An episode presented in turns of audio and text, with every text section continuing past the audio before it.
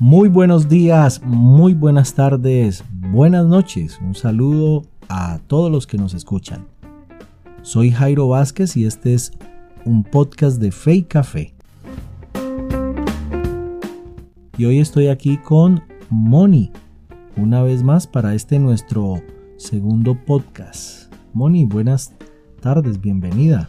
Muchas gracias, un saludo especial, sea la hora que sea, a la hora que nos estás escuchando, pero un abrazo que les llegue hasta ahí, hasta el lugar en donde están. Qué gusto compartir otra vez este espacio con ustedes.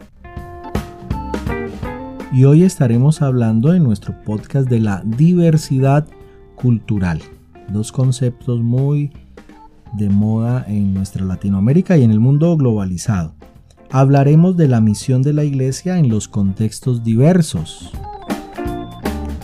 Cómo ser iglesia y hacer misión en contextos diversos. Hablaremos de desaciertos y aciertos. Y el desafío que tiene la iglesia para hacer misión hoy. Bueno, Moni, ahí están nuestros temas y creo que es un desafío poder hablar de diversidad cultural y cómo llegar como iglesia a esos contextos culturales diversos. Desafío y polémico a la vez, porque ah, por años nos han estado como, no sé cómo decirlo, quizás culpando o señalando a la iglesia de colonizar culturas. Entonces, estos temas de diversidad cultural siempre generan como cierto escosor en el mundo secular, por decirlo de alguna manera, en el mundo antropológico y eh, en nuestro mundo eclesial, digamos. ahora estamos como tratando de conocer y tratar de hacer las cosas como debe ser, ¿no? A la manera de Dios. Bueno, y en el día de hoy estamos tomando el café, hoy sí hicimos nuestro cafecito, estamos acá también estuve tomando un matecito hablando de diversidad cultural y un saludo especial a los amigos del Cono Sur de Argentina, Chile, Uruguay, Paraguay que nos sintonizan y nos escuchan a través de YouTube y también de las plataformas de podcast. Pero este cafecito está como medio chévere. Eh, ¿De qué es este cafecito? Bueno, es un café que nos tomamos hoy eh, con unos residuales a panela, muy sabroso, una acidez media y un cuerpo cremoso el de este café. Así que lo disfrutamos, pero también hoy vamos a disfrutar nuestro podcast sobre diversidad cultural. Así como los cafés son diversos en Latinoamérica y en Colombia, así hay una diversidad en Latinoamérica actualmente que nos desafía. Así, que, Moni, ¿qué podemos hablar de la misión de la iglesia en esos contextos diversos? Pero creo que antes de hablar de esto, permítanos hablar de qué es cultura, Moni. Bueno, desde el punto de vista antropológico, la palabra cultura tiene que ver con la manera de vivir o el estilo de vida compartido por determinado grupo de personas. Eso implica tener un idioma común, tener costumbres comunes, tener una cosmovisión común, valores. Todo esto en común en una sociedad o en un grupo de personas se encierra lo que se conoce o lo que llamamos eh, una cultura. Una cultura. Y cuando hablamos de diversidad cultural, ¿a qué nos referimos? Diversidad cultural. Pues que se cree aproximadamente, porque la realidad es que existen culturas sin descubrir en todo el mundo, en lo recóndito del Amazonas, en lo recóndito de África, de los desiertos, todavía hay grupos culturales que no han sido descubiertos, pero se cree que existe aproximadamente 6.000 grupos culturales en todo el mundo. Wow. 6.000 grupos. Mucha gente. Y mucha cultura, ¿no? Mucha cultura. Ahora, el desafío entonces es para la iglesia y para la misión hacer misión en un contexto tan diverso culturalmente, cuáles son esos desafíos que tenemos, cómo se puede hacer misión y cuáles son esos fundamentos a tener en cuenta cuando vamos a hablar de hacer misión en contextos culturales diversos. Es todo un tema, porque bueno, partamos de, como les decía al comienzo, que la perspectiva que hay con respecto a iglesia llegando a otras culturas es como la, la idea de lo que hicieron los españoles ah, cuando colonizaron nuestras tierras latinas, ¿no? Que simplemente impusieron su fe. Y en vez de conocer la cultura de ellos y adaptarse a la cultura de la gente para enseñar las verdades de la palabra de Dios, sencillamente acabaron con todo y el decir era ese idioma que usted habla es del diablo. Y, conocemos historias de, de este, religiosos que golpeaban a la gente por hablar su propia lengua o por vivir en su propia cultura. Entonces eso ya nos generó una etiqueta de iglesia mata culturas. Es decir, que la historia en Latinoamérica, en la colonia, no es muy favorable para los temas misionológicos. Es muy triste y de hecho todavía años después, pero seguimos pagando las consecuencias de, de todo eso y hay lugares en donde nos cierran la puerta porque esa historia está tan marcada aún en el corazón de nuestros indígenas. Eh, por ejemplo, conocí el caso de una comunidad eh, en, en Putumayo donde tienen su fiesta tradicional cada año, celebran el año nuevo, pero tienen un rito tan sangriento y es que matan un gallo de la manera más sanguinaria. No voy a describir para no horrorizar a nuestros oyentes, pero es, es una cosa súper sangrienta y cuando fuimos a averiguar por qué lo hacían, entonces dicen, esto representa lo que hicieron con nosotros, con nuestros primeros eh, hermanos hace muchos años. Entonces esa es una realidad que está ahí latente. O sea que ellos, eh, muchos de ellos todavía en, el, en la mente y en su cosmovisión perciben el cristianismo como algo invasivo. Sí, como malos, como blancos son malos. Por ejemplo, eh, otro grupo indígena en la costa, los chimilas, dicen, porque me lo dijeron, es que los blancos son malos y los cristianos son malos porque su Dios era malo. Entonces cuando yo dije, bueno, ¿cómo así que, nuestro Dios es malo? Entonces dijeron, bueno, si no era tan malo, ¿por qué lo mataron así en la cruz de esa manera tan, tan horrorosa? Ya es interesante eh, que esa diversidad cultural también está acompañada de diferentes cosmovisiones, ¿no? Formas de ver la vida. Entonces, el desafío para hacer misión, ¿cuál sería? Porque existen desaciertos, ¿no? Y ser iglesia y hacer misión en esos contextos diversos nos, nos plantean desafíos. Podemos hablar entonces que uno de los desaciertos de la misión cristiana en la colonia, porque eh, catolicismo es sinónimo de cristianismo, hablando históricamente, ¿no? Eh, uno de los desaciertos entonces podemos decir que fue imponer rasgos culturales antes que principios basados en, la fe cristiana. Así es, yo creo que el problema antaño y ahora en algunos casos, porque hemos cambiado, bueno, de eso hablaremos en los aciertos, pero yo creo que el problema es no comprender la realidad que nos dice la palabra de Dios. Las culturas diversas del mundo fueron creados por Dios. En Génesis capítulo 11 vemos cómo había una sola cultura y había un solo idioma, pero a raíz de la Torre de Babel se crearon las diferentes culturas y los diferentes idiomas. Entonces, cada cultura, cada grupo multicultural o etnolingüístico, como también se le puede denominar, ha sido creado por Dios. Entonces, uno de los errores yo creo es que no reconozcamos eso. Ellos también son creados por Dios, ellos también ese idioma que tienen se los dio el Señor, sus rasgos culturales. Entonces, eh, el, desconocer eso es como sentirnos superiores, ¿no? Como, bueno, mi español es superior y mi cultura es superior. Entonces, creo que ese ha sido uno de los desaciertos antaño y que todavía podemos cometer a veces, como que creernos que nuestra cultura es la mejor o nuestra cultura es la celestial, como que en el cielo se va a hablar español o una cosa así pero no comprender que así los creó Dios. Ahora, que a causa de la ignorancia en la palabra de Dios se han como metido en prácticas y cosas lejos de la verdad bíblica, esa es otra situación. Pero su cultura, su estilo de vida, eh, su, mundo social, eso ha sido eh, creado por el Señor, ¿no? Entonces, para mí, ese es uno de los primeros chicharrones como que nada, no, no comprender esa realidad y sencillamente nosotros somos mejores. Entonces, toma, tienes que hacer vivir como yo digo porque esto es lo mejor. Entonces, el desacierto del cristianismo católico, vuelvo a hablar, ¿no? El referente cristiano en Latinoamérica en sus comienzos del cristianismo está asociado por el catolicismo. Fue querer introducir aspectos culturales en la fe y no descubrir esos, podemos hablar de eh, puentes, ¿sí? esos puentes que permitían una comunicación entre la fe cristiana y, la experiencia de vida de los, de los, de los originarios, de las personas eh, en América Latina.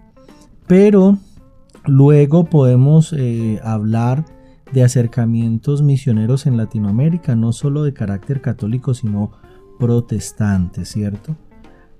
¿Qué otro desacierto podemos encontrar en, Latinoamérica, Monio? O no solo en Latinoamérica, sino qué otro desacierto se ha visto y que se puede repetir hoy en día o se ha, se ha dado el caso de algunas culturas donde debido a una práctica incorrecta de la fe cristiana o de hacer misión, se ha incurrido en un desacierto. Pues hay tantas tristes historias al respecto, pero mencionaré una de las que para mí es como más triste. Por ejemplo, ahora, y no fueron misioneros católicos, sino misioneros cristianos. Eh, ocurrió en un lugar de la Sierra Nevada, aquí en Colombia. Entonces, este, llegaron con esa visión, ¿no? Nuestra, nuestro estilo de vida es el mejor, eh, nuestra cultura es la mejor y, ya. Entonces llegaron a imponer a una comunidad de la Sierra Nevada. Los indígenas de la Sierra Nevada usan el cabello largo y visten de blanco. Esa es como su, su tradición en cuanto al vestido. Entonces estos misioneros no les hicieron cortar el cabello y porque no tenía que ser como nosotros y les hicieron cambiar su vestido blanco por vestido como la gente, o sea, como el, el blanco, por decirlo de alguna manera, porque para un indígena, cualquiera que no es indígena, es blanco. Dato curioso. Entonces, eh, nada, les hicieron cambiar su vestido, les hicieron cambiar su cabello y les obligaron a hablar el español. ¿Qué pasó con esta gente? Que la gente que no quiso aceptarlos quemó las casas de las personas que se cortaron el cabello y cambiaron su ropa y hablaron español por ir a la iglesia. Quemaron las casas y los echaron del lugar. ¿Qué les tocó? ir al gobierno y buscar alguna tierra porque ya eran desplazados, pero no de la violencia, sino eran desplazados, bueno, una violencia religiosa, puede decirse. ¿Sí? Entonces, eh, qué triste, porque ahora la perspectiva de esa gente es el Evangelio acabó con nuestra gente, se llevó a nuestros tíos, se llevó a nuestra familia y les quitó la cultura. Entonces, para mí, eso es uno de los tristes desaciertos. Cuando qué diferente es verlos a la manera de Dios y usar, como tú dices, un puente redentor, usar su, estilo de vida para presentar los principios de la palabra de Dios. Bueno, y aquí hablamos de algo que he escuchado a varios misioneros cuando se refieren a alguna cultura eh, o cuando se habla de otra práctica de, personas y dice, ay, qué raro es eso, qué raro, ¿no? El, concepto que tenemos nosotros es que algo es raro para nosotros, pero hablando en, misiones entendemos que las cosas no son raras, sino diferentes. Diferentes.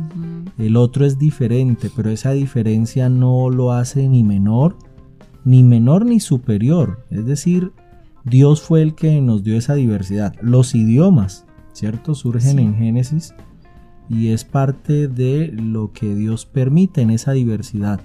Ahora, ¿qué hacer? Hablando ya un poco de los aciertos y enfocándonos a esos aciertos, ¿qué es lo que debemos hacer? Históricamente han existido aciertos de misioneros y podemos aprender de ellos, Moni. ¿Qué aciertos podemos encontrar históricamente y que nos pueden servir a nosotros para hacer nuestra tarea hoy en día misionera?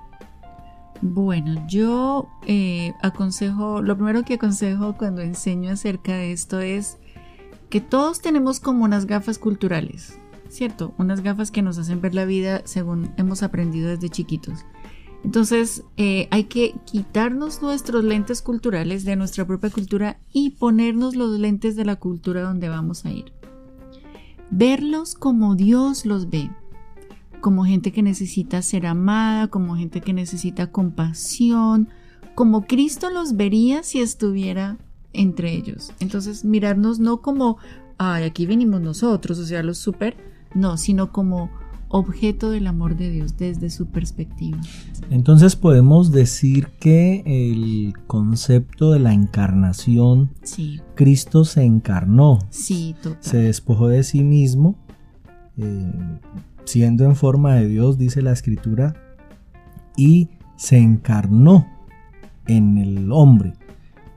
Podemos decir entonces que el misionero tiene que ser un misionero que aprende a encarnar la cultura donde va. Total, por eso hablamos de Cristo como el misionero por excelencia.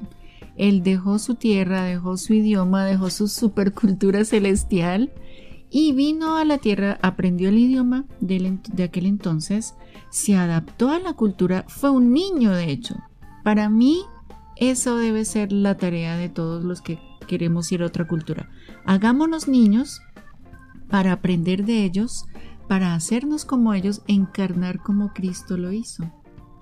Y entonces cuando hablamos de encarnar la cultura en términos prácticos de lo que deberíamos hacer es aprender el idioma, sería un acierto. Sí, total. Valorar el idioma. Porque escuché de una comunidad religiosa que desechaba un grupo indígena porque hablaba un idioma, eh, su idioma nativo, y les decían que esa lengua era del diablo. Eso es eh, terrible, ¿no? No conocer esa riqueza del idioma y como la Biblia dice que al final en Apocalipsis se nos pinta un cuadro hermoso, Sí, multicultural. Multicultural y es que eh, vamos a estar ante él de toda lengua, raza, tribu, grupo étnico.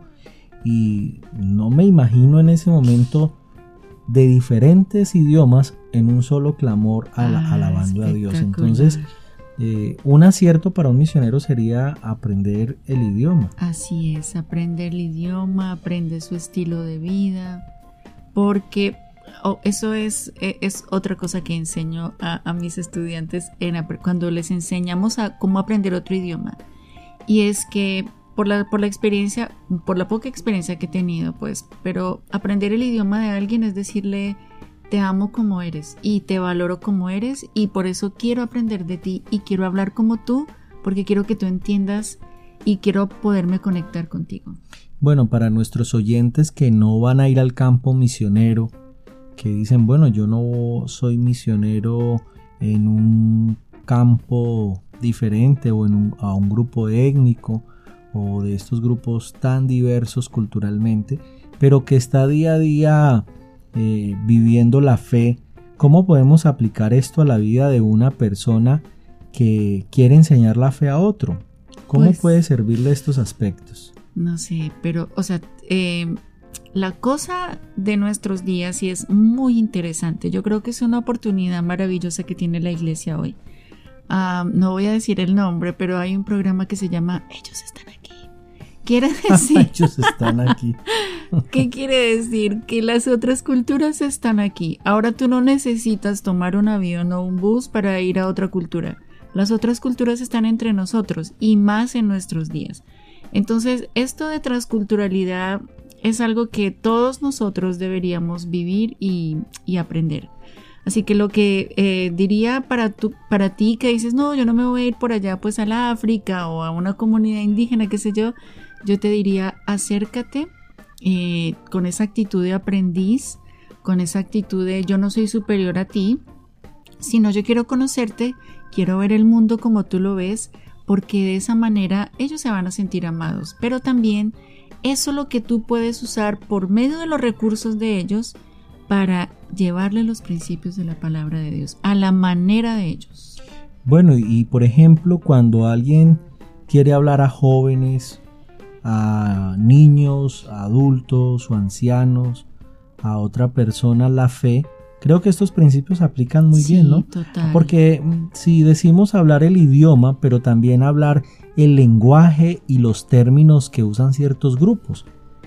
Si nosotros vamos a compartir el Evangelio, debemos ser eh, unos, como dijiste, unos eh, hombres y mujeres que se ponen los lentes que el otro tiene para poder ver cómo ellos ven y eso nos va a permitir comunicar con ellos correctamente y vamos a ver que el otro no es raro sino que es diferente Es ¿sí? diferente. es diferente y en esa diferencia vamos a poder buscar la verdad de Dios para esa diferencia porque ¿cuál sería otro acierto Moni? pienso yo ya desde la parte mm, del estudio bíblico de la hermenéutica que es eh, los principios para interpretar y aplicar la palabra de Dios tenemos herramientas que nos van a ayudar eh, a hacer esos esos aciertos eh, más comunes que los desaciertos, porque a veces es más común los desaciertos, pero creo que esos aciertos se pueden lograr cuando nosotros descubrimos que la Biblia tiene principios que trascienden. Así es, principios que se deben vivir, no importa el tiempo, no importa la edad, no importa la cultura, están por encima de. y que funcionan en cualquier Claro, cultura, sí. porque los principios eternos de Dios eh, trascienden la cultura. Aquí pudiéramos hablar que en esa diversidad cultural tendríamos que hablar de lo que algunos se conocen como las supraculturas, que son aquellas cosas que están por encima de una cultura, ¿es cierto? Ajá, sí, Y la Biblia tiene verdades que están por encima de las culturas. sí. ¿Y, y por qué? Algunos dirían mm, que eh, esas verdades lo que pasa es que son un atropello a la diversidad cultural, pero no es así. No. Porque las verdades eternas de Dios sirven y funcionan en cualquier lugar del mundo porque van más allá, van a la transformación del corazón y tocan algo que es el espíritu de cada persona. Es así, ¿no? Así es, es como que hay principios que son vivibles o que se pueden adaptar a la vida de todos por- y deben ser adaptados a la vida de todos. Y esos, esos principios, hay dos principios básicos en la Biblia que, que son aplicables a cualquier cultura y creo que ese sería eh, el punto de partida cuando queremos llegar a otra cultura y no solo a otra cultura, sino a nuestro vecino que es diferente y que de pronto nos incomoda porque oye la música que no me gusta, porque se comporta como no me gusta y yo qué hago, pues tengo que tratar de entenderlo desde mis lentes cristianos y hablando de principios supraculturales, hay unas verdades en la palabra de Dios que trascienden eh, cualquier cultura y funcionan en cualquier lugar y son las siguientes. Amar a Dios sobre todas las cosas y amar al prójimo como Cristo nos amó. Esos dos principios, esas dos verdades eternas van a permitir que cualquier cultura en cualquier lugar del mundo sea mejor. Sin duda alguna. Así que creemos que las verdades eternas de Dios funcionan y hacen mejor las familias y las comunidades y las naciones en la tierra. Moni, ¿cuál crees que es entonces el mayor desafío que tiene la iglesia hoy para hacer misión en un contexto culturalmente diverso? Wow, yo diría verlos como Dios los ve, desde unos lentes de amor, unos lentes de valorarlos como son y desde tu manera de ver la vida, yo quiero presentarte la verdad que puede transformar tu corazón y darte una eternidad con el Señor. Es despojarse de su etnocentrismo y de creerse que su cultura y su, su estilo de vida es lo mejor. Verlos con amor, verlos como Cristo los vería y hacerse como ellos. En resumen, ahora sí, hacer lo que hizo Cristo con nosotros. Cristo se encarnó y vino a morar entre nosotros para que el verbo, la palabra, el mensaje se hiciera realidad. Así es. Nos mostró cómo vivir a su manera dentro de nuestra propia cultura. Bueno, gracias por acompañarnos en este podcast de Fe y Café. Estaremos hablando las próximas semanas acerca de estos temas que competen a la tarea misionera de la iglesia y lo que podemos hacer. Muchas gracias por acompañarnos.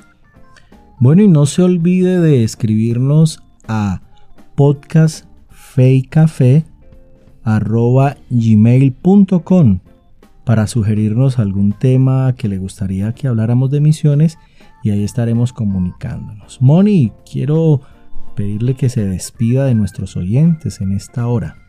Claro que sí, les mando un fuerte abrazo a cada uno en donde quiera que estén. Y bueno, seguimos entonces conectados, nos escuchamos dentro de una semana, ¿verdad? Sí. Para continuar aprendiendo más acerca de misiones mundiales. Bendiciones.